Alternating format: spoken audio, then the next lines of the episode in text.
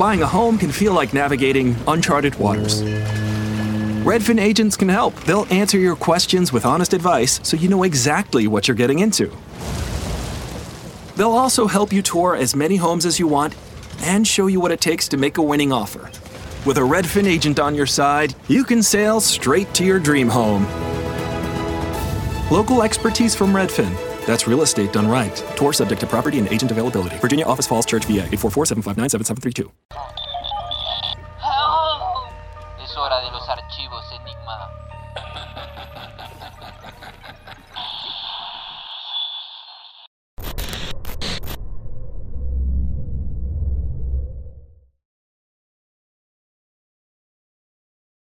Hola amigos, ¿cómo están? Bienvenidos una vez más aquí a Archivos Enigma, a este super, super episodio que vamos a estar hablando de cosas enigmáticas, cosas super locas. Este, ¿Cómo está Darío? ¿Emocionado por este programa? Sí, este tema que ahorita, de verdad, mucha gente le va a, le va a gustar, porque como todos estamos en casa, eh, vamos a enseñar a la gente un poquito cómo puede ser una experiencia fuera de cuerpo, ¿verdad? Para, poder salir un poco de, de la rutina. Algo me parece que lo puede hacer es muy interesante. Ahorita tenemos una persona eh, que sabe mucho del tema, ya nos había acompañado una vez en el programa, porque la verdad él sabe bastante del tema. Eh, Luis de Stephen. ¿Cómo está Luis? ¿Cómo está Luis? ¿Cómo está Luis? Hola, hola. Hola, ¿qué tal? ¿Cómo están? ¿Qué tal Darío? ¿Qué tal Jean-Pierre? ¿Todo bien? Gracias pues por la invitación, ¿verdad? eh, al programa y es un placer estar nuevamente con ustedes, aunque sea así a la distancia, hermano. Bueno, pero sí, ya, ya sabemos que la distancia no, no es problema para poder encontrarse, porque vamos a hablar de estos temas, pues, de, de personas que dicen que puedes encontrar a otra persona en el plano astral. Ya tenemos que empezar a discutir, dar esas definiciones. Eh, no sé si querés empezar, Jan. Sí, bueno, vamos a estar hablando de, de bastantes cosas. Ahí tenemos un comentario a José María Méndez González, saludos de México. Aunque no tengo la oportunidad de verlos en live, escucho sus podcasts muy interesantes. Saludos a José María, varias gente de México nos mira. Y mm, creo que tengo eco, ¿verdad? Un poco. Bueno, vamos a estar un poco de, la, de los viajes astrales. Luis, este, sabemos de que vos sos autor de un libro. ¿Nos comentás un poquito más de eso para que la gente que no sabe eh, de- sepa un poco de, de qué trata tu libro? Ah, bueno, eh, bueno, de nuevo muchas gracias, ¿verdad? por la oportunidad y saben que, que me encanta participar en el programa. Y bueno, ahorita no lo tengo a mano, pero ya un ratito lo traigo el libro, así rápidamente. El libro se llama Cuentos lúcidos y otros sueños, ¿verdad? Son 11 cuentos. Ahí lo tiene Jean-Pierre. Eso es efectividad. Eh, bueno, son 11 cuentos eh, basados en, en experiencia de sueños lúcidos. Eh, es una mezcla, ¿verdad? La- el prototipo es eh, el sueño lúcido, pero lleva bastantes arraigos eh, de eh, humanistas, eh, sociales, crítica, de reflexión, pero las historias sí están, por, están basadas en ese, en ese plano más allá, inexplicable para, incluso para muchos de nosotros que lo, que lo experimentamos casi, casi a diario. Entonces el libro trata de, de eso y se mezcla ahí terror, crítica, como les decía, crítica social, crítica eh, humana, crítica a la psiquis del humano, como a veces un humano, una persona que puede ser muy tranquila, puede hasta perder sus estribos y, y realizar actos, ¿verdad?, que nunca se imaginó en su vida. Eh, por ahí, ¿verdad?, el, el libro va, eh, va basado, pero ese es el punto focal, ¿verdad?, que son, son hechos o realizados en, en experiencias extranormales, por decirlo así, ¿verdad? Porque sí, la, el sueño lúcido es una experiencia para nada normal y que mucha gente la, no es que la practica, le sucede, pero no lo, no lo saben, desconocen lo que es, ¿verdad? Lo que es un sueño lúcido y a veces solo lo cuentan, pero quedan hasta ahí como experiencias. Hay estudios, por ejemplo, que ponen que por lo menos 5 de cada 100 personas tienen a veces sueños lúcidos pero el número podría ser hasta 35. El problema es que hay veces que uno se olvida de los sueños o que simplemente no sabe lo que es un sueño lúcido, entonces por eso no sabe que tuvo esa experiencia. Exactamente. Sí, ahí tenemos un comentario ahí, Sandra Espinosa, un saludo para mi papá de Kenneth y papá Luis de Stephen. saludos, saludos a mi esposa. Irma, Irma Rosario, eh, Irma no va a estar con nosotros hoy, eh, pero nos apoya virtualmente. Súper buen tema. Pero fíjate, hablando un poco, porque mucha gente ha tenido estos sueños locos y que pelea y vuela, o dice que se ha visto a sí mismo y dice que, que, que, fue lo que pasó, pues que, que raro. Pero mm, en la parte científica, mucha, bueno, mucha gente le dice viajes astrales, pero, le, pero también es muy famoso el, el término experiencia extracorporal, que su definición sería es la sensación de estar flotando en el aire proyectado fuera del cuerpo. Ahí es cuando uno se asusta que dice, pucha, me morí. Este, mucha gente que dice que es el alma que sale a, a, dar su paseo. Y hay bastantes investigaciones, experimentos este, sobre, esta, sobre este efecto. No sé si a vos te ha pasado o sabes cómo hay un proceso que se puede inducir eh, a hacer un viaje astral, porque mucha gente eh, como le decía Darío, les pasa espontáneamente. Correcto. Bueno, para verdad explicarlo un poco, lo que es el viaje astral es, un suceso bastante subjetivo.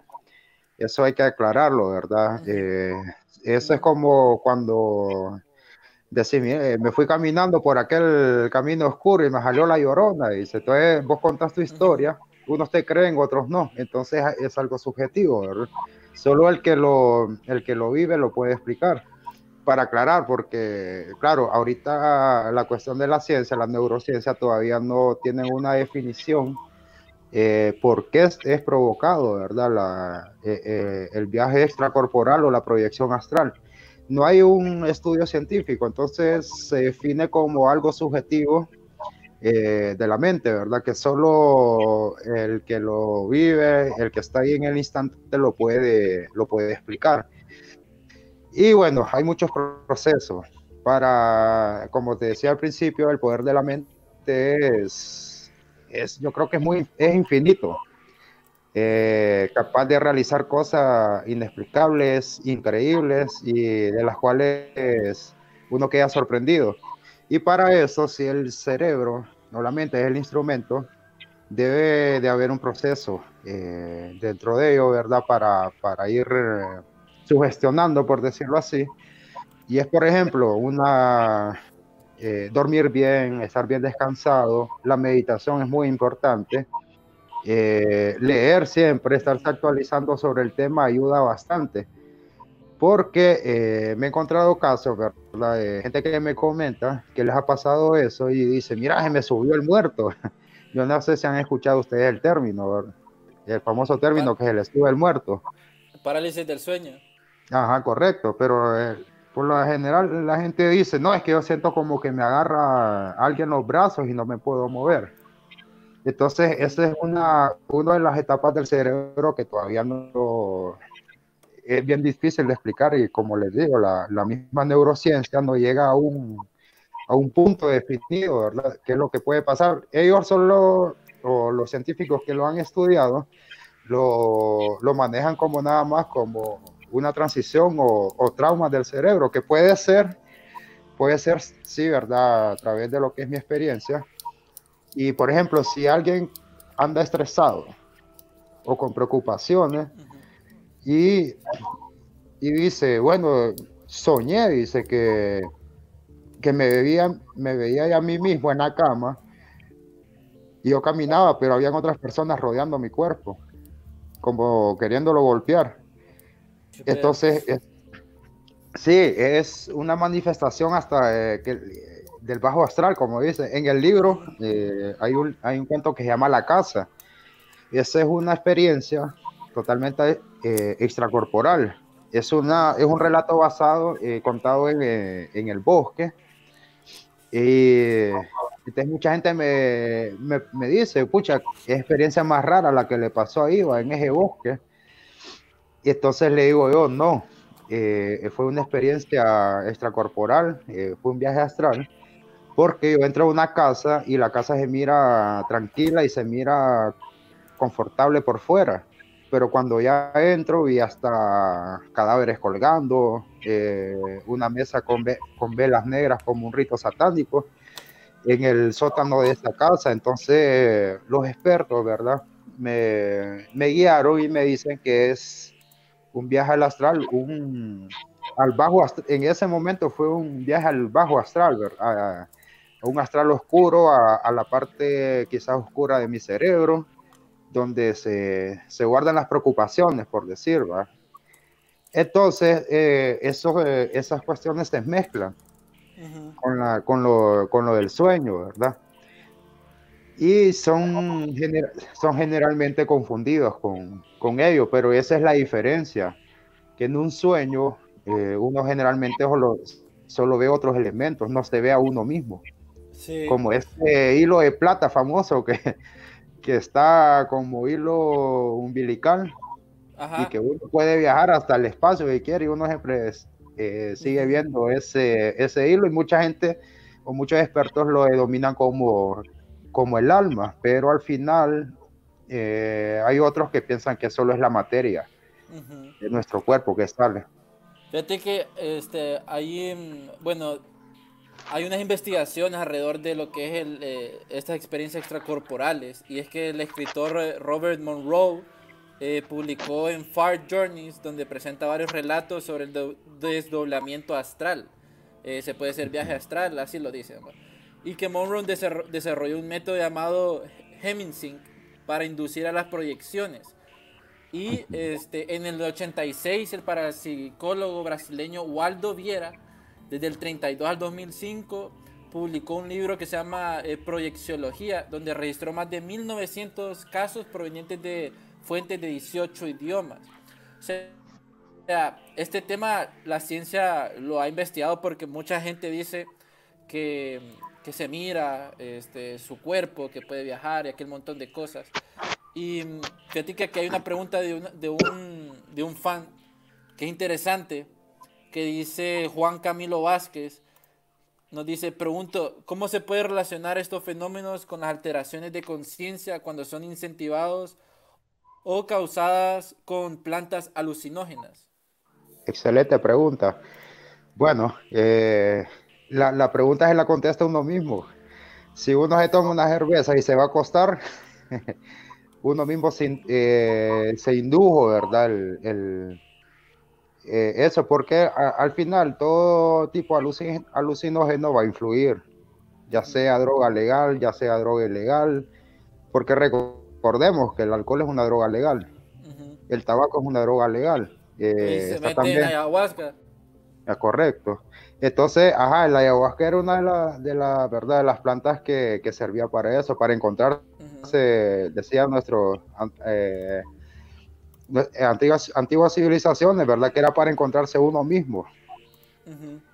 Pero eh, eso es, una, es un arma de doble filo. Al final, como te, como te comentaba, ¿verdad? La, la meditación, una buena alimentación, tomar bastante agua, reír incluso, dormir bien, caminar relajado, te da la pauta para, para eh, tener este tipo de experiencias, porque una mente perturbada no, no puede eh, estar en esto, pues, y si en caso lo está, el mensaje va a ser muy distorsionado y, se va a hacer, y va a ser mal interpretado, muy mal interpretado.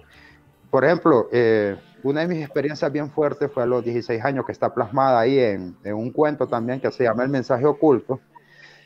Eh, que una, bueno, era una señora que ni siquiera yo la conocía en persona. Y, me, y a través de un viaje astral se me apareció y me dio unas indicaciones eh, que le ayudara con, a dar un mensaje a las hijas y me dijo y me dio incluso la dirección de la casa, algo muy increíble que al llegar a la casa de ella, ella ya tenía alrededor de cuatro meses de haber fallecido, y lo, y lo, primero que vi fue el, fue el retrato de la, de la señora en medio de la sala, y empecé a mencionarle los nombres de las hijas, y eran los correctos. Entonces, sí, entonces, como te digo, son cuestiones subjetivas. ¿Cómo voy a, a explicarte yo de manera científica, vaya, un suceso de eso? o, o, un científico cómo me, me, lo va a explicar. Es muy imposible, incluso el mensaje que ella me dio es algo fuerte, no te lo, no te lo puedo decir porque está en el cuento, es el final, y cuando yo se lo di a, a las hijas, eh, a la siguiente noche o tres noches después, eh, me volvió a aparecer la señora solamente para agradecerme por el favor que le había hecho. Pucha, que que, heavy eso, pues porque ya es comunicación, comunicación en, en, ese plano. Ahí, bueno, ahí nos comentan eh, Juan Camilo Vázquez, saludos, que dice que bueno participar en la charla con ustedes. No, gracias a todos, compartan. Y si tienen alguna, alguna experiencia, comentenla, que la vamos a estar leyendo, algún sueño loco. Aquí, aquí lo vamos a compartir. Pero Darío, ¿vos qué pensás sobre eso? Porque sé que cuando está la experiencia extracorporal, este, mucha gente le pasa así de la nada, pero hay muchas personas que sí están conscientes de, este poder que tenemos, de, los tipos, o sea, están conscientes de que lo podemos hacer. Y se dice, ¿verdad? Se dice de que las sectas satánicas utilizan los viajes astrales para atormentar a, a las familias o para hacer misiones. Mira, ahí es que ahí entraste en un montón de temas, ¿verdad? Que, que es difícil como contestarlo directamente. Pero, por ejemplo, eso que mencionaste el último, hay un montón de teorías de que existen estos comarcones, estas entidades negativas que de alguna manera interactúan con nosotros los humanos. Desde supuestamente rituales que vos invocas un demonio, cosas así, hasta cosas como que vos recibís mensajes de estas entidades en sueños. Entonces hay una relación. Alex Jones, por ejemplo, habla de esto, que dice que, que, que a veces tecnología ha sido creada gracias a sí, gracias a que lo, estas entidades se meten a los sueños y dan un mensaje. Eso que vos estabas hablando, por ejemplo, de las energías y que al final eh, así es como nosotros alcanzamos una experiencia fuera del cuerpo, eso que mencionabas antes del proceso Gateway o lo del, lo del Instituto Monroe, es bien interesante. Una vez me acuerdo que escuché los audios, solo que era medio curiosidad para saber que los pueden comprar por Amazon. Y al final básicamente es como un tipo de meditación eso que vos decías de las energías, ellos lo que hacen es que es un programa auditivo de meditación que te enseña a cómo utilizar tus ondas de energía electromagnéticas producidas por tu cuerpo con el fin de controlar las ondas cerebrales para poder separarte del tiempo y el espacio. Y así es lo que entras al plano astral. Eso es lo interesante, de que nosotros tenemos esa habilidad. Sí, eh, bueno, ustedes... Dale. No, pero interesante lo que dijiste, Darío, por de esas frecuencias electromagnéticas. No sé si ustedes han escuchado sobre el casco de Dios. No. No, lo han escuchado.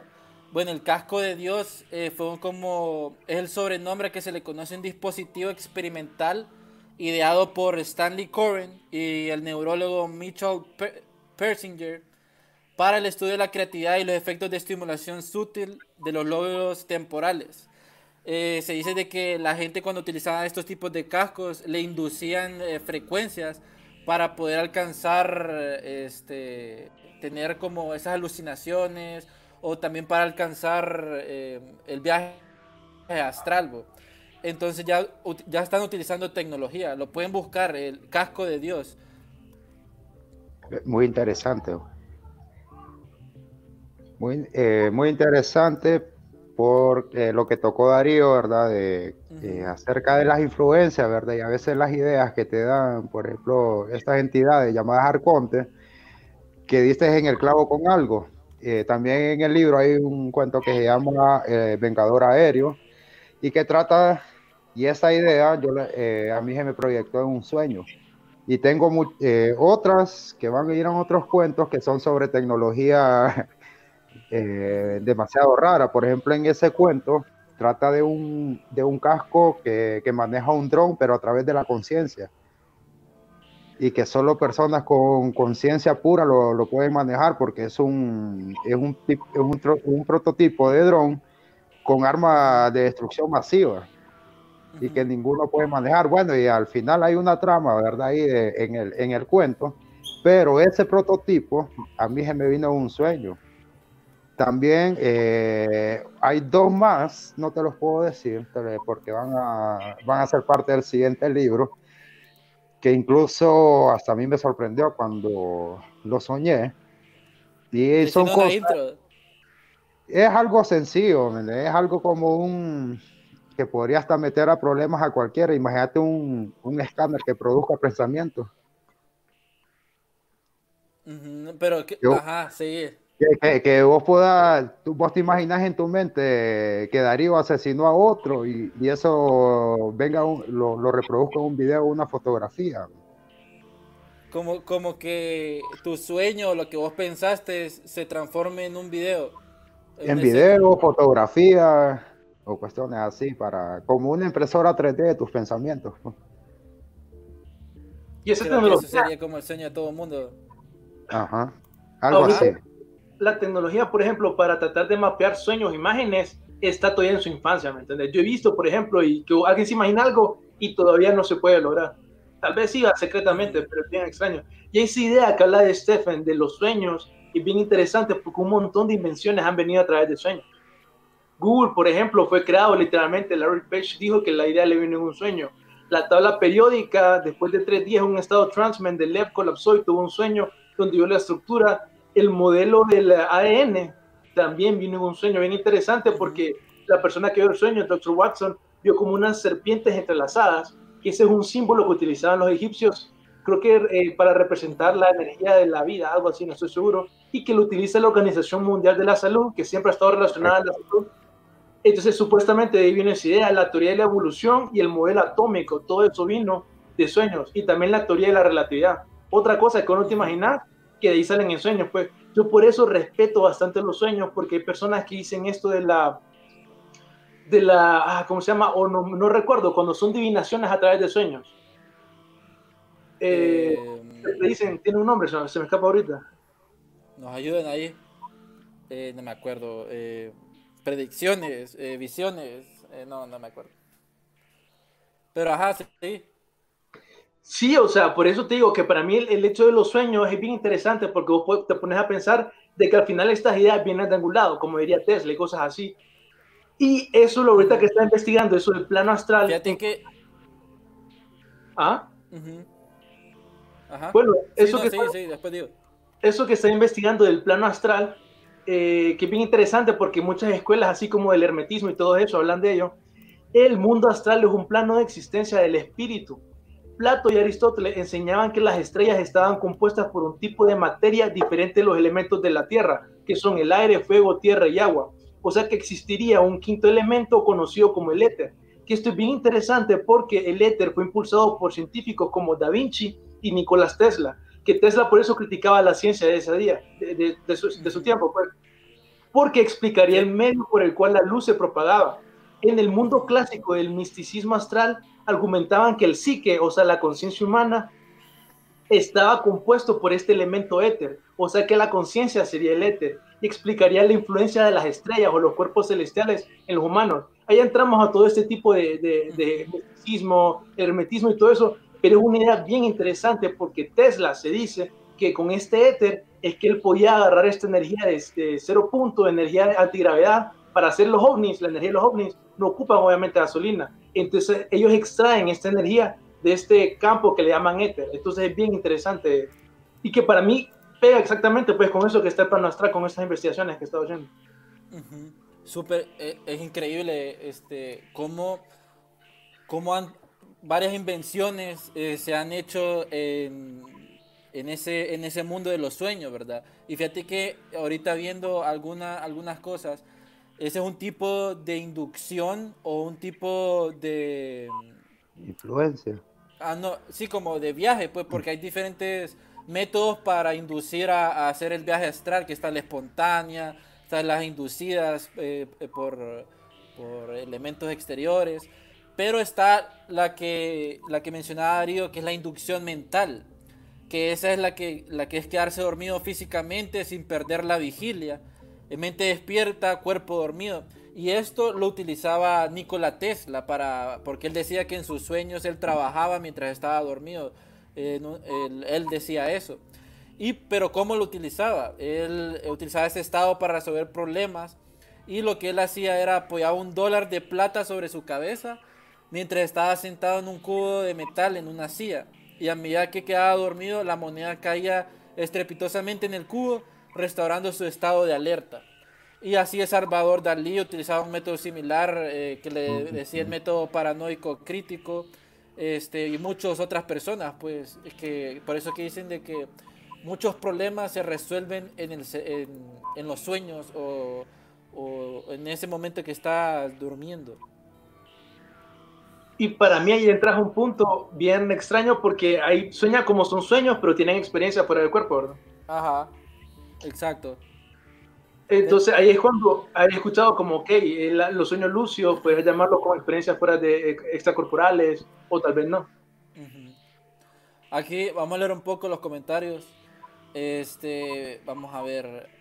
Dice Marco eh, Beltranena, dice, una vez me pasó, pero dice, una vez me pasó, pero pensé que era un sueño. Recuerdo que vi mi cuerpo y pude flotar con esfuerzo. Y recuerdo también haber tomado un cuaderno y escribir algo que no recuerdo. Y ver si cuando despertaba lo encontraba. Qué tonto, dice. Pero siempre he querido hacerlo intencionalmente. Dicen que a las 3 a.m. se puede o cuando está muy cansado. Y que dice que hay frecuencias altas en YouTube dice que ella logré sentir vibraciones en poco tiempo. Eso creo que entramos a los binaural beats, eh, las cosas holofónicas. No sé si vos lo utilizás, de Stephen. Eh, sí, claro. El... Bueno, de hecho, cuando, yo creo bastante en la, en la sincronicidad de, de, la vida y del universo, ¿verdad? Y, y bueno, una vez, eh, un día, una de las etapas por decir ahí, poco difíciles, ¿verdad? En esos momentos donde uno no sabe ni para dónde va ni para dónde viene, eh, de repente en YouTube me salió una sugerencia de un binaural, eh, que fue el primero que yo escuché y, y, que de manera certera yo pude decir, eh, este me ayudó a, a, a tener un sueño lúcido. Eh, antes sí había tenido las experiencias, ¿verdad? Como les comentaba, de, de, con el sueño con esta señora, ¿verdad? Que me, me daba un mensaje hacia sus hijas, pero yo no manejaba el tema, yo apenas tenía que 16 años, estaba en el colegio, y para mí fue un sueño raro nada más, ¿verdad? Que, que, me ocurrió y que coincidió con la, con la realidad. Ya después, hace que cuatro años que me encontré ese inaugural, fui descubriendo otros, Incluso hay unos que te ayudan a, recuperar las células de tu cuerpo, te ayudan a, recomponer enfermedades de tu cuerpo. Y esto tiene que ser un, un, proceso bastante llamativo y evolutivo, de ir de menos a más. Hay unos también que te sirven hasta, te cambian el color de los ojos. es increíble, pero los hay y, y funciona. Como te digo, esto ya, son, ya es niveles más altos. Y eh, ese es mi método principal, el, el binaural.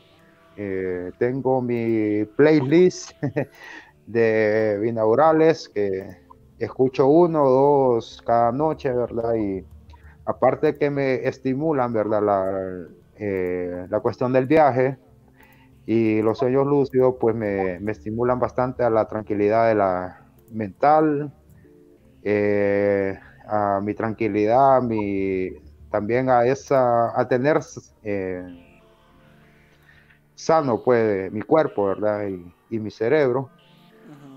Porque eso creo que si alguien no está en armonía, ¿verdad? Cuerpo y, mente, no puede, no puede crear pues esa línea perfecta en otro, en otro plano en otro plano y también se puede llevar una decepción o hasta un susto, puede decir que es una pesadilla, que los andaba persiguiendo ahí alguien con un machete, no sé, cosas extrañas que, que la mente solamente refleja lo que, lo que uno anda, pues en ideas, en preocupaciones, en estrés, y no por nada, ¿verdad? Eh, la mayoría del cuerpo está está conformada por lo que es agua y hay que tomar bastante agua, incluso antes de, acostarse, porque eso va a aliviar bastante el, eh, lo que es el, los flujos sanguíneos que recorren eh, el cerebro y va a ayudar a, a que trabaje mejor. Esa es una de las eh, recomendaciones. No se pongan a escuchar binaurales y me voy a echar una cerveza y me voy a acostar. Es una o es otra cosa. No, no se pueden combinar. Porque al final, como, sí, porque al final van a, van a pasar cosas. Puede ser que hagan el, el sueño lúcido o el viaje astral, pero van a pasar cosas que no se las esperaban, incluso cosas escalofriantes. Pues. Eh, yo escucho. ¿Cómo? ajá, te escucho. Sí, como, como en la película Insidious, más o menos, eh, que, que el papá tenía que ir a, a ese plano astral para recuperar al niño y que se miraba aquel montón de demonios y, y espíritus alrededor. Este, puede pasar eso, digamos, si en los sueños lúcidos, viajes astrales cuando salís, porque por ahí vengan las posesiones, por, des- por así decirlo. Pues mira, más que todo en, lo- en- en los viajes astrales, ¿verdad? Porque Ajá. el viaje astral tenés, eh, está el bajo astral, que es el, el peligroso, ¿verdad? Y, y está la proyección astral, que es el ante, como la imagen del espejo, pues, el- eh, pero la contraria, ¿verdad? Como te digo, si tu pared es blanca, la puedes ver negra. Si tus libros pues tienen determinado orden, los puedes ver en, otro, ¿verdad? Eso varía y, y como te digo, depende del ambiente en que te, que te desenvolvas, ¿verdad? Eh, lo, lo más común que he escuchado cuando de los que practican, ¿verdad? Eh, el viaje astral es que siempre encuentran en, eh, puertas extras que no existen en la, en la realidad y esas son las puertas que van al bajo astral. Eh, como te lo comentaba, ¿verdad? En el cuento, la- eh, esa casa, ¿verdad? Que era una casa normal, ¿verdad? De madera, como cualquiera eh, que se puede construir en un bosque tenía una, una puerta, un sótano, que es la que llevaba a un lugar oscuro con, con velas negras, eh, con un pentagrama y con un olor putre- putrefacto y cadáveres colgando, ¿verdad? Y del cual yo salí corriendo inmediatamente de ahí, en el, en el astral, incluso el- esa experiencia fue bien rara porque cuando antes de entrar ahí a, la, a lo que es esa casa, lo que lo rodeaba era un, un riachuelo y había una canoa ahí medio, medio vieja. Cuando yo salí corriendo, ¿verdad? De lo, de lo que era ese sótano, ya no era un riachuelo, era, era un lago. Como, algo, como algo impidiendo que yo me fuera de ahí. Ujú. Y lo primero que agarré fue esa canoa vieja que, está, que estaba ahí, más bien como con más peligro de hundirse que de sacarme, pero me monté en ella y salí de, de eso. Y yo tomé un mensaje como que estaba saliendo de algo, de algo oscuro en mi pasado, algo oscuro en mi vida y que empezaba algo nuevo. Qué, inter- qué interesante eso. Ve- vete, Voy a leer un poco los comentarios porque hay buenos comentarios aquí. ¿ok? Juan, Juan Camilo dice que los incubus y sucubus, bueno, eso es de los parálisis del sueño. ¿Será que hay controladores en dimensiones donde se experimentan los sueños? Pienso que hay civilizaciones que tienen esa tecnología, pues así se desplazan por todo el universo. Otra energía desconocidas por nosotros los humanos. Hay, naves según regresiones que funcionan con el pensamiento. Interesante, puede ser. Puede, puede ser, fíjate que si le, metes mente, o sea, es un plano, porque dicen que los aliens, eh, aquí saliendo un poquito del tema relacionado, son eh, entidades tridimensionales que están en otra dimensión, vibran otras frecuencias y que, por, que muchos, dicen de que muchos de los viajes astrales que han tenido personas han visto aliens. O sea, entidades que se comunican con ellos para ayudarlos o para amenazarlos. No sé qué piensan ustedes dos de eso, Darío, Luis.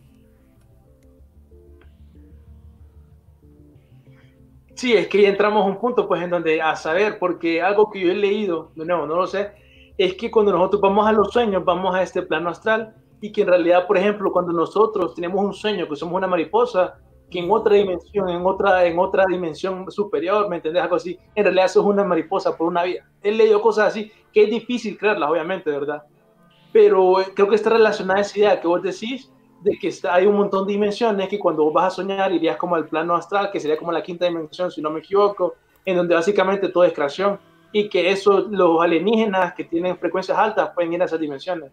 No sé, por eso me gusta preguntarle a Stephen si cree que los sueños lúcidos y la experiencia fuera del cuerpo pueden ser parecidas, o sea, es el mismo plano astral o algo totalmente diferente.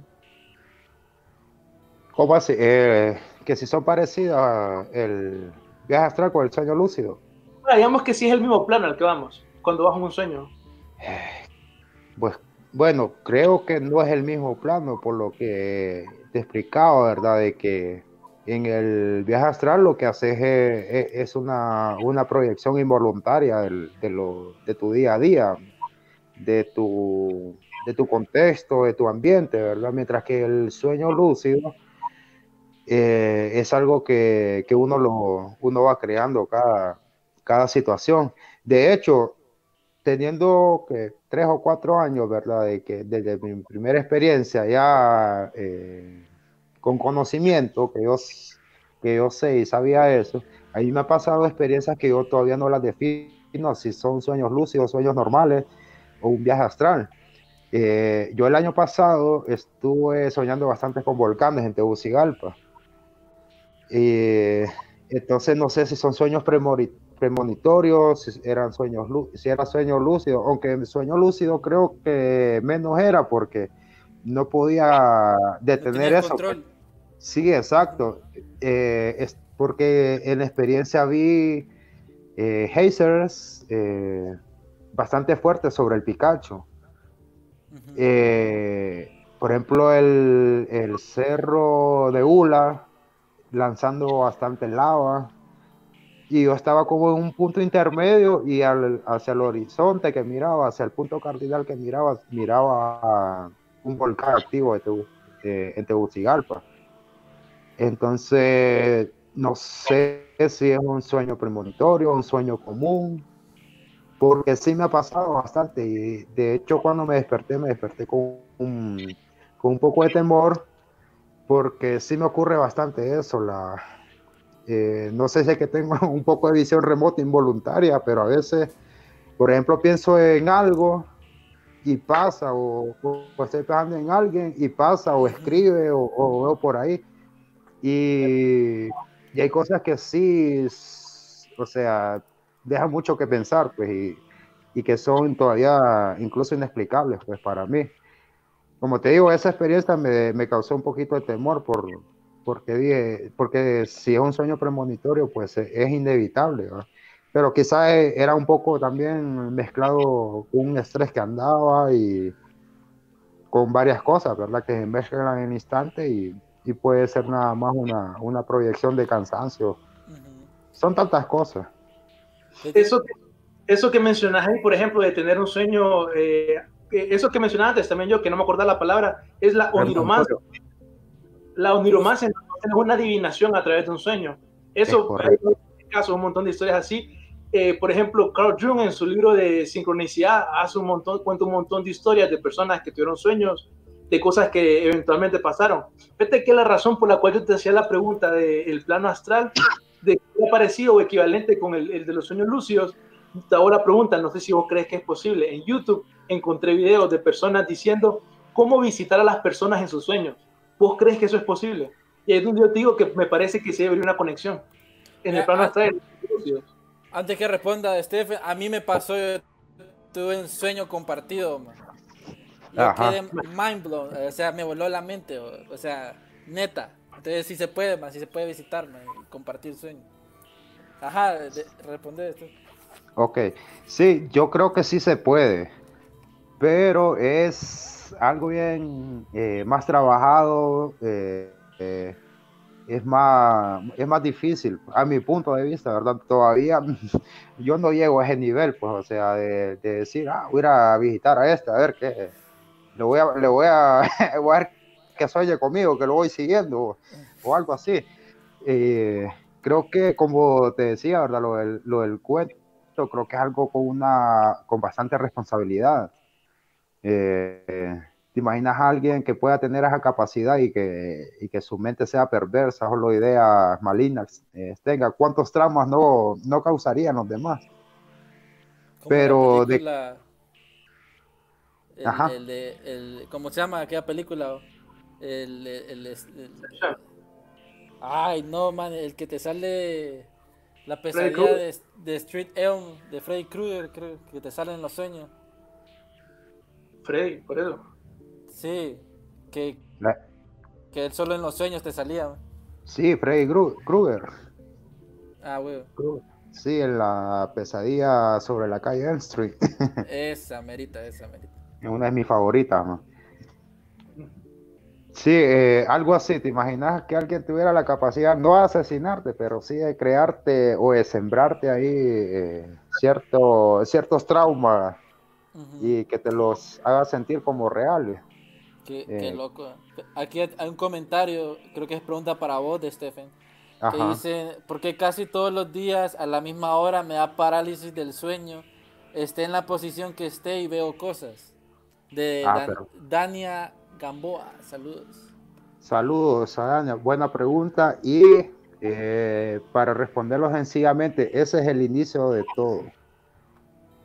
Ese es el inicio de, de todo, es una manifestación que está haciendo el cuerpo y sobre todo la mente, que necesita, necesita eh, experimentar eso. Cuando eso ocurra, eh, lo de la parálisis del sueño, lo que cuando a mí me, cuando a mí me pasa, lo que yo lo hago es eh, hacer un giro hacia mi izquierda lo más brusco posible, lo más fuerte, aunque me sienta casi inmóvil. Y luego que nos cuente qué pasa. esa es la llave, esa es la llave de todo. Fíjate que a mí me pasó, la primera vez que yo tuve parálisis del sueño, eh, fue bien feo porque tenía un perro encima y no me podía mover. Entonces, este, en otros episodios había- creo que habíamos hablado de eso con un psicólogo y él decía que era un producto que el cerebro este, no había dado esa señal a tu cuerpo a despertarse y que solo tus ojos o tu mente se había despertado o algo así y que por eso mirabas cosas, estabas como entre despierto y dormido y por eso no te podías mover. Pero yo logré, como esta técnica, por así decirlo, que lo pueden implementar, es que cuando uno tiene, para que no caiga en parálisis del sueño, es de que ustedes deben eh, escribir un librito o un guioncito para qué es lo que ustedes quieren soñar o que algún superpoder que tengan para no caer en ese en ese sueño, en ese cómo se dice, parálisis del sueño. No sé si vos haces lo mismo porque desde esa vez nunca me ha pasado un parálisis del sueño. Creo que también afecta este varios factores, eh, la comida, que estás muy cansado. Lo raro es que, que sea a la- a la misma hora. No me digas que, Dania, si nos escribís a qué horas es, si es a las 3 a.m., ya es otra cosa, digo yo. Sí, sí, eh, es interesante eso. Eh, bueno, como te le decía al principio, esto es algo subjetivo, ¿verdad? Ajá. Que solamente el que lo vive lo puede explicar. Eh, claro, el que las personas, ¿verdad? Que están estudiando siempre, por ejemplo, psicología. Psiquiatría, neurociencia, siempre está, eh, ellos a través de la investigación van a tratar de llegar a un punto lógico y, y focal de todo, pero muchas veces también eh, hasta ellos quedan eh, sin explicación. Yo tengo amigos psicólogos que al principio les parecía extraño todo esto, pues, que, yo les contaba, ¿verdad? Pero de cierta manera lo han, a- lo han comprendido como un proceso aún sin explicar del, del mismo cerebro y, y que es algo que tiene que, que el que lo descubra va a ser el, el, eh, el top, ahí, pues, como, como me dicen ellos, el, el top en, en cuestiones de investigaciones científicas.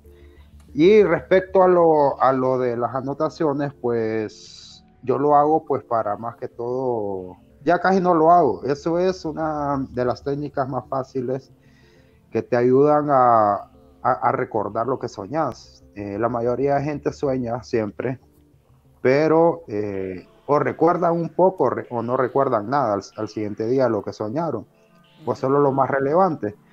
Entonces la, la recomendación es, ¿verdad? Cuando eh, tengan un tipo de experiencia así, es siempre tener una libreta ahí a mano, eh, al lado de la cama, una mesita, y lo primero que tienen que hacer es levantarse es escribir lo que se acuerden, que soñaron. Y, y es una manera de entrenamiento para el, para el cerebro, para decirle, bueno, tenés que irte recordando poco a poco eh, ir reteniendo las, eh, las cosas que pasan, pues esas imágenes, porque eh, suelen ser muy claves para incluso hasta la vida cotidiana. Son detalles. Aquí un pequeño eh, paréntesis para que. Mira, Daniel dice que siempre es entre las 3 y 4 a.m. Qué extraño. es buena hora. es buena hora. Sí, se puede a la misma hora. Pues. Ojalá sea eso. Eh, pues es que era, si nos vamos a las creencias pues religiosas, ¿verdad? Lo hacemos a las creencias religiosas a las 3 de la mañana, eh, la hora contraria a, la, a las 3 de la tarde, sí, correcto, que fue crucificado y una hora mala. Eh, bajo la concepción más de, de, libertinaje, ¿verdad? A las 3 de la mañana es como que una hora, una hora neutra de meditación se dice, pero también que es una hora bastante pesada y bastante peligrosa. Y casi siempre las experiencias se dan esa, a esa hora, eh, cuando uno viene iniciando, ¿verdad? Con, con, esta, con estas cuestiones, casi siempre es en la madrugada, 3 a 4 de la, 3 o 4 de la mañana. Ahora, si, si un día se despierte, son las 3 y 33, es que va por el camino correcto. No, interesante, debería practicar, creo que aquí José Méndez dice, a mí me ocurría mucho el parálisis del sueño cuando dormía presionando mucho mi pecho. Una vez dejando de hacerlo no ha vuelto a ocurrir. Pues habría que ver ahí, hay un montón de factores eh, este, que, que lo inducen, que uno tiene esos parálisis del sueño. Pero yo quiero dar un poquito como de de información de a dónde viene que nosotros decimos lo del sueño lúcido. y, es, y es que este, el uso del adjetivo lúcido o, como sinónimo de consciente eh, fue introducido en 1867 por el escritor, sinólogo y especialista de sueños francés Léon de Harvey de Saint, de Saints Denis en sus obras Los sueños y cómo controlarlos. La mayoría de los sueños lúcidos suceden en la etapa de sueño paradójico y mediante un proceso fortuito o desencadenado con el aprendizaje. Este, ahí es donde mucha gente dice que voy a aprender a hacer, eh, eh, a tener sueños lúcidos, pero creo que esta práctica tiene sus pros y sus contras. Porque según investigaciones que ahorita estaba viendo cuando le hicieron exámenes a personas de sueños lúcidos, eh, su actividad neuronal era como de vigilia, o sea, no, no descansaba y ahí por ende es que decir que tiene que tomar mucha agua y aquel montón de cosas para, para, para soportar estos sueños lúcidos porque estás despierto, casi no descansadas, o me equivoco. Exactamente, eh, es un cansancio mental eh, ya que, eh, así como lo, lo mencionaba, a través de varios experimentos, se, se, ha comprobado que el soñador lúcido, bueno, el cerebro del soñador lúcido se mantiene activo durante, durante ese tiempo, pues aunque el cuerpo esté dormido, pero la, la actividad cerebral sigue despierta.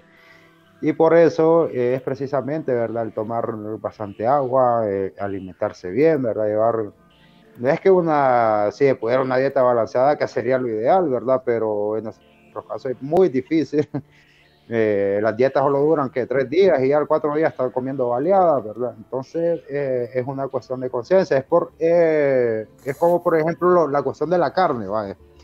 Yo tengo poco más de tres años de no comer carne roja y es por cuestión de conciencia, pues. Y, uno tiene que eh, trazarse un, objetivo. Pero ahorita lo voy a dejar de paréntesis eso para concluir la idea, eh, que el cansancio mental se va a manifestar siempre, por lo mismo, y por eso, así como alguien va, va al gimnasio y se alimenta bien, toma bastante agua, ¿verdad? Por, por todo el ejercicio que hizo, es lo, es lo mismo para, para practicar el sueño lúcido, por la actividad del cerebro. Recordemos que la que el cansancio mental es más fuerte que el físico. Alguien puede andar muy bien físicamente, pero si anda cansado mentalmente no, va, no rinde absolutamente nada. Y ese es uno de los, ¿verdad? de los puntos muy, pero muy importantes para ellos. Y bueno, y ahí donde implican ya otras, otras cosas de la conciencia, ¿verdad? por ejemplo, el, eh, como te les mencionaba, eh, la cuestión de que no, no como carne rojas hace tres años. Mi objetivo es llegar a ser vegetariano, pero eh, para llegar a un objetivo uno se tiene que, que, poner metas. Por ejemplo, yo conozco personas que dicen, yo voy a ser vegetariano, duran dos días y al tercer día se comen como 50 libras de carne, ¿verdad? Y, y tiene que ser un proceso, pues, y tampoco llegar al radicalismo, porque conozco también a varios que han dejado, ¿verdad?, de, de comer carnes, pero les incomoda que otros lo hagan o les cae mal, los insultan. Y al final es una cuestión de, de la misma conciencia. Pues. Uno tiene que trazar su camino y si uno puede, pues aconsejar y recomendar y, y llevar a los demás por ese camino, pues excelente, ¿verdad? Pero no se puede obligar nada a, a nadie. Y, yo, yo, te, yo, quiero, quiero hacerte una pregunta, Stephen, eh, para las personas que nos están viendo, ¿cómo, digamos, si yo soy alguien de que sueño, tengo pesadillas y, y el sueño normal, ¿verdad? Pero yo quiero empezar a hacer esta práctica de controlar los sueños, tener sueños lúcidos, ¿qué debo de hacer? O sea, ¿qué, ¿por dónde debo de empezar? Ok, como en toda actividad, eh, tiene que haber responsabilidad y eh, compromiso de hacerlo, ¿verdad? Como con lo que te mencioné, ¿verdad? De la, de, de la carne. Eh, es un proceso, pues poco a poco, paso a paso, sin llevar aceler, aceleración, ¿verdad? Lo primero es, tiene que estar en paz con ellos mismos. Eh, porque pienso que si no existe, ¿verdad? Una tranquilidad interna, no, no se puede realizar nada, nada de esto. Segundo, pues, como te mencionaba, la, la, cuestión de cuidar el cuerpo, tomar bastante agua, eh, hacer bastantes prácticas de respiración, de meditación, ¿verdad? Y en internet hay varias, ¿verdad? Que te pueden sugerir desde hacer inhalaciones de 3 segundos, sostener 2 segundos y otros 3 en, en, la exhalación. Hay otros que te dije que 4. Esto es, depende, ¿verdad? De cada quien y el, y el organismo, ¿verdad? Y eso sirve para, para controlar nuestra, nuestros nervios y nuestras sensaciones. Cuando uno está nervioso o desesperado, ¿qué es lo primero que hace? Empezar a respirar profundamente para decir, me voy a tranquilizar, ¿verdad? O es lo que uno le sugiere a otra persona cuando, lo, cuando la mira intranquila, ¿verdad? De, uh -huh. eh, es respirar con tranquilidad y hacer un, eh, un patrón de ritmo eh, acerca de eso. Y bueno, y, e incluir lo, lo que son los binaurales eh, los sonidos binaurales, ¿verdad? Que se pueden, eh, ahí los encuentran en YouTube eh, perfectamente. Solo pues ponen eh, binaural beats o sonidos binaurales para sueños lúcidos. Aunque yo les puedo recomendar uno. Y un cuadernito, por su. Sí, lo puede hacer desde el primer momento. Quizás en, en la primera noche que ocurra hasta se le va a olvidar escribir.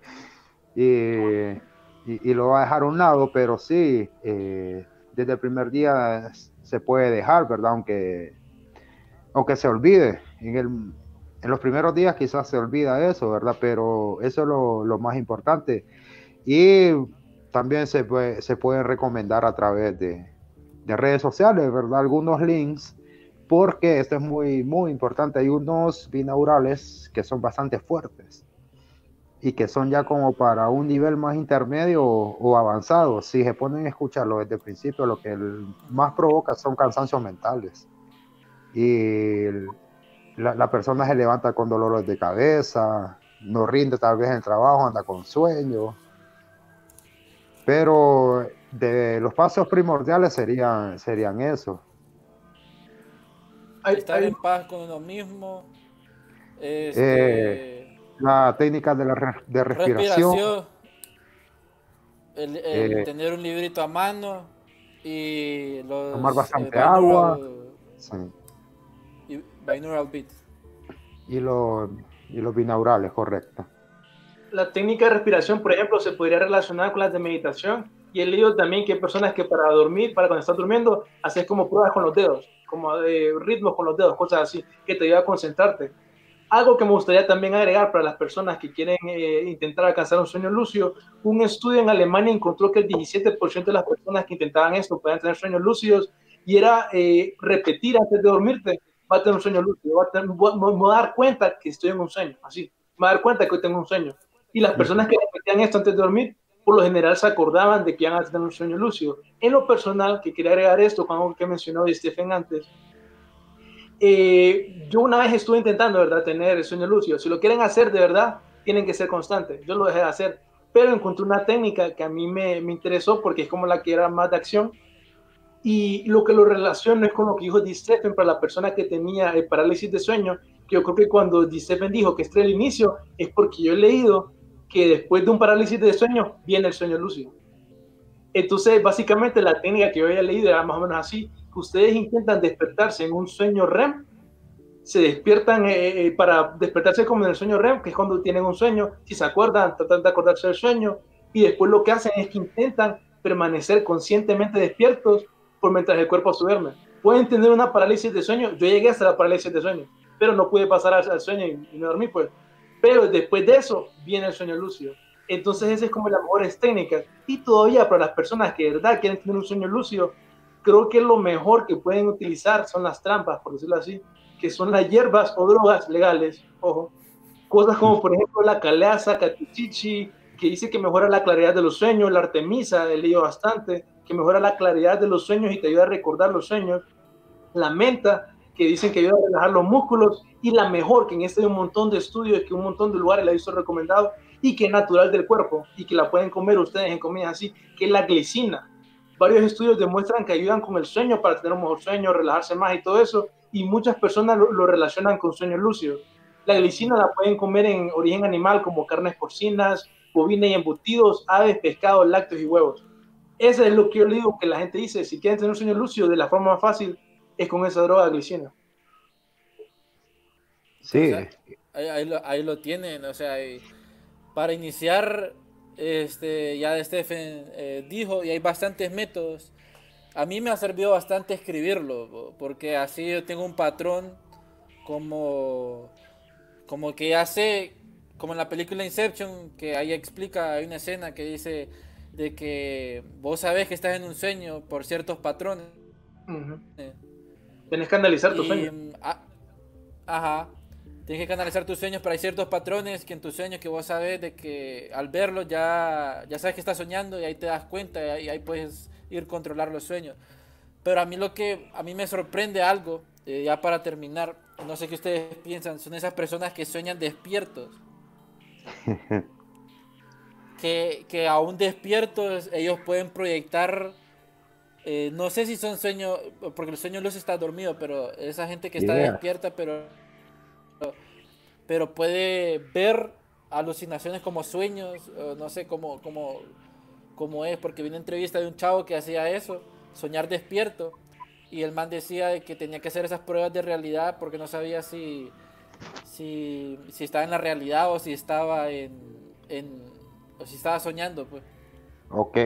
Eh, tocaron dos puntos muy importantes. Darío tocó el punto y se me había olvidado del proceso REM que el proceso REM, ¿verdad? Consiste, eh, es el proceso de eso, precisamente del sueño y que dura eh, hora, hora y media total, cada ciclo dura 30 minutos, son tres ciclos.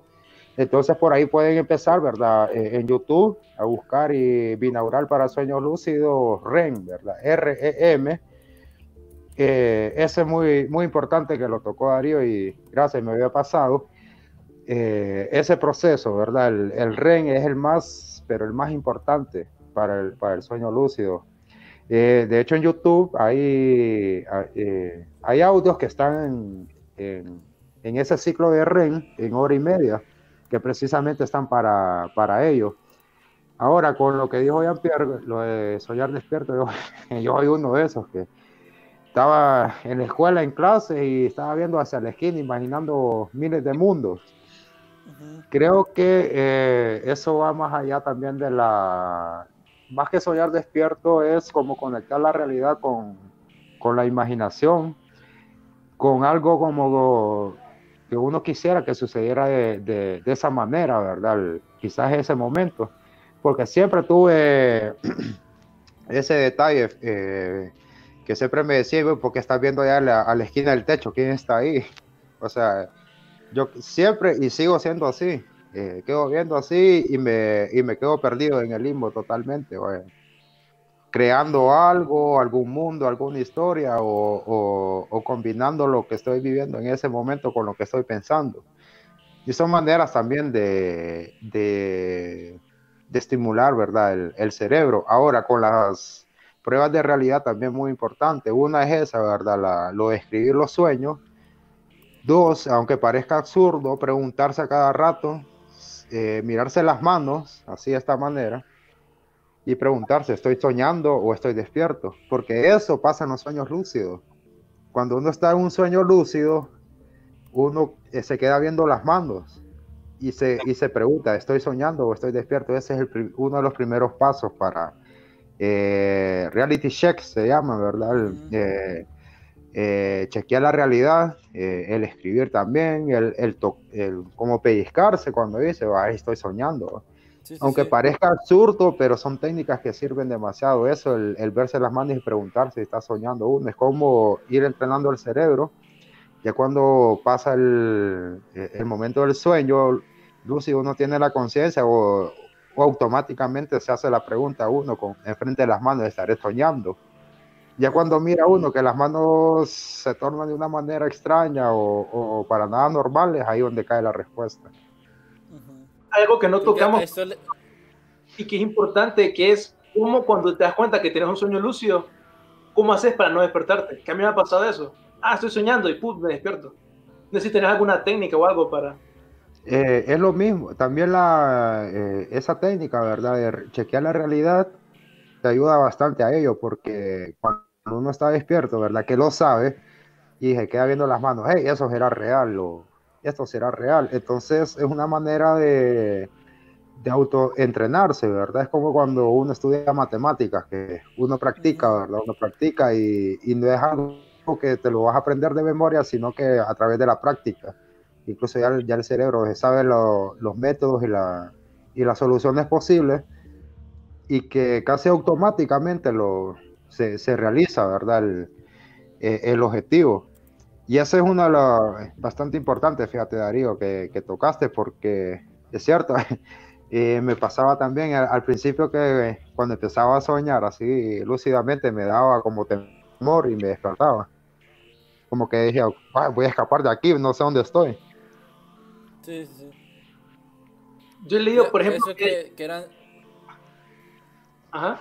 Espérate, antes que antes que digas este, lo que mencionábamos de soñar despierto, eh, se le dice alucinación hipnagógica, hipnagógica, ah, pucha, alucinación hipnagógica, que es alucinación auditiva, visual o táctil que se produce poco antes de inicio del sueño. Y de que por eso es que la gente cuando está soñando despierto escucha sonidos y aquel montón de vainas. Suena como una alucinación. Ah. Ajá. No, eso para la gente que dice, porque eso es importante, pues, porque a mí me ha pasado y otras personas también cuentan cómo haces para quedarte en el sueño lúcido. Eh, dicen que describir las cosas alrededor tuyo, que eso ayuda. Yo me acuerdo ahorita, por eso que dijo Di Stephen, de verte las manos. Entonces, como que frotarte las manos y verlas te ayuda a que vos permanezcas calmado y no. Porque a mí una vez me pasó y literalmente todo se empezó a, a destruir, literalmente, y me desperté. Entonces, eso, es lo, eso, es bien difícil. Una vez que empezaste a tener sueño lúcido, ¿cómo te permaneces en el sueño? Esa es otra cosa también. Eh, cuando en el sueño lúcido escribís algo o escribís números, eh, todo lo vas a ver al revés. Extrañamente. Sí. Entonces, en el momento, ahorita que mencionaste eso, ¿verdad? De, de escribir eh, en el sueño, en el sueño lúcido, escribir cualquier cosa, ya sea una pared, un, una hoja de papel, todo te va a parecer eh, al revés. Es algo bien extraño. ¿Y si te miras en un espejo? Eh, es más extraño aún. ¿Sabes por qué? Porque solo, solo te ves tu reflejo y al fondo no ves nada. Ok, interesante. Sí, es bien, es bien raro. Es como, es como una cita con, con uno mismo, frente a frente, sin nada más. Y también en el astral suele pasar también.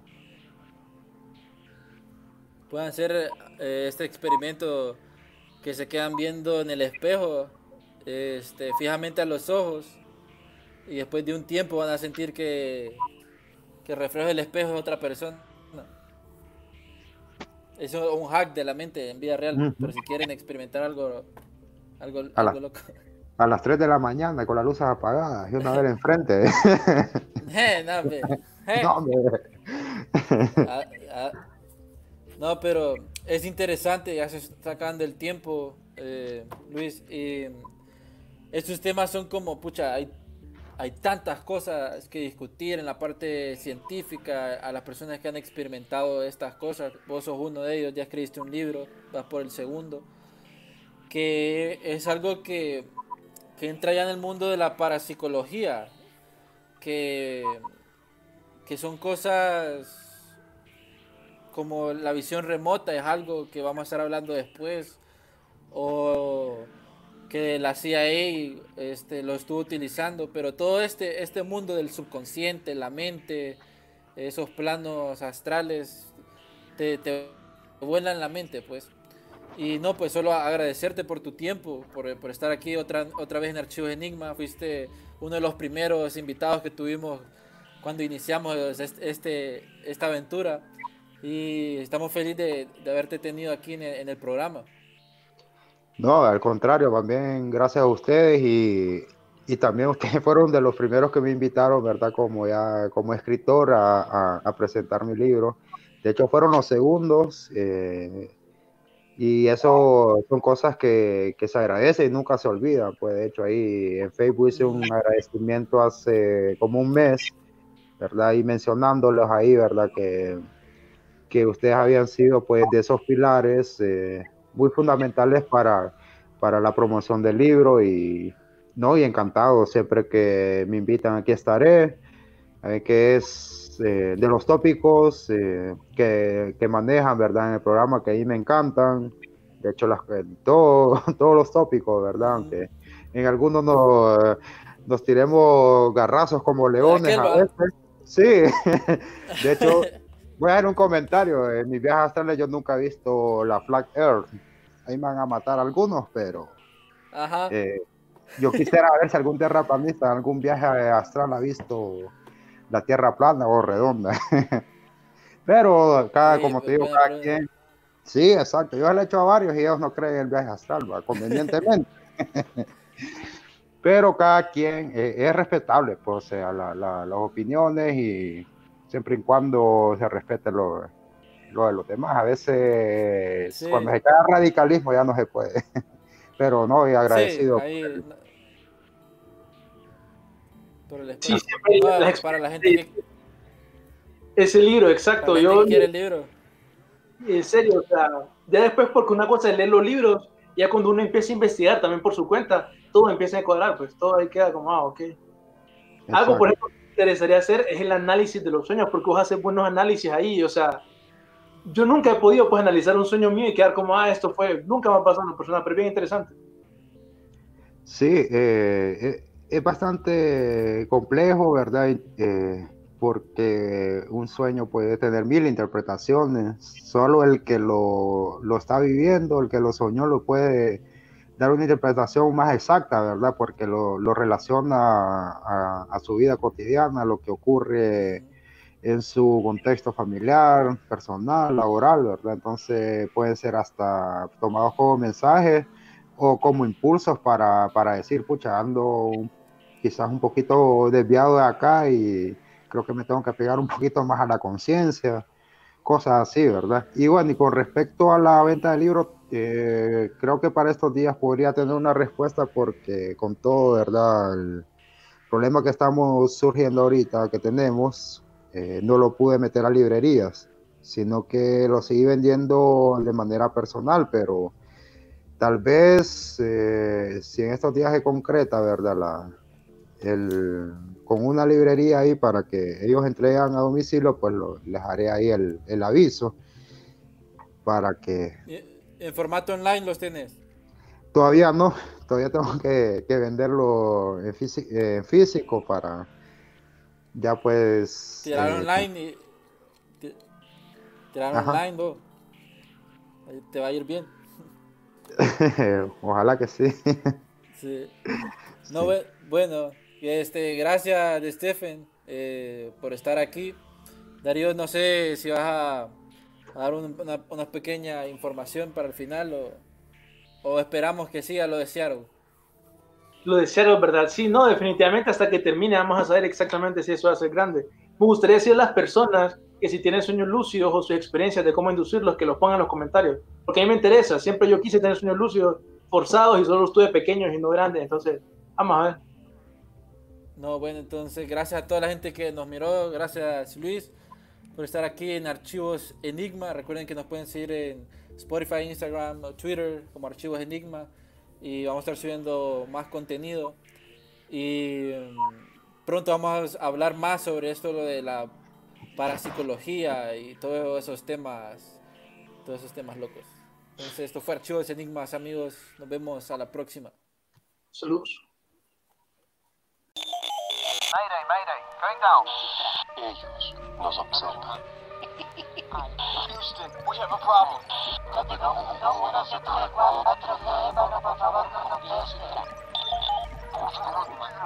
Archivos Enigma, Honduras.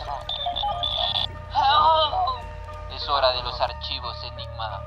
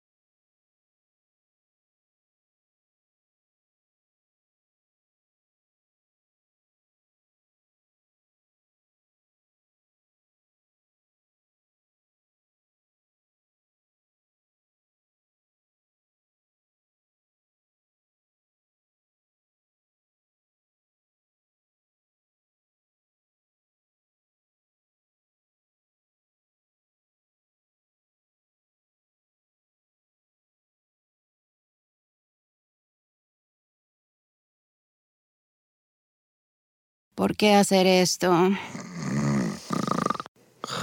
Cuando puedes hacer esto. ¿Por qué hacer esto?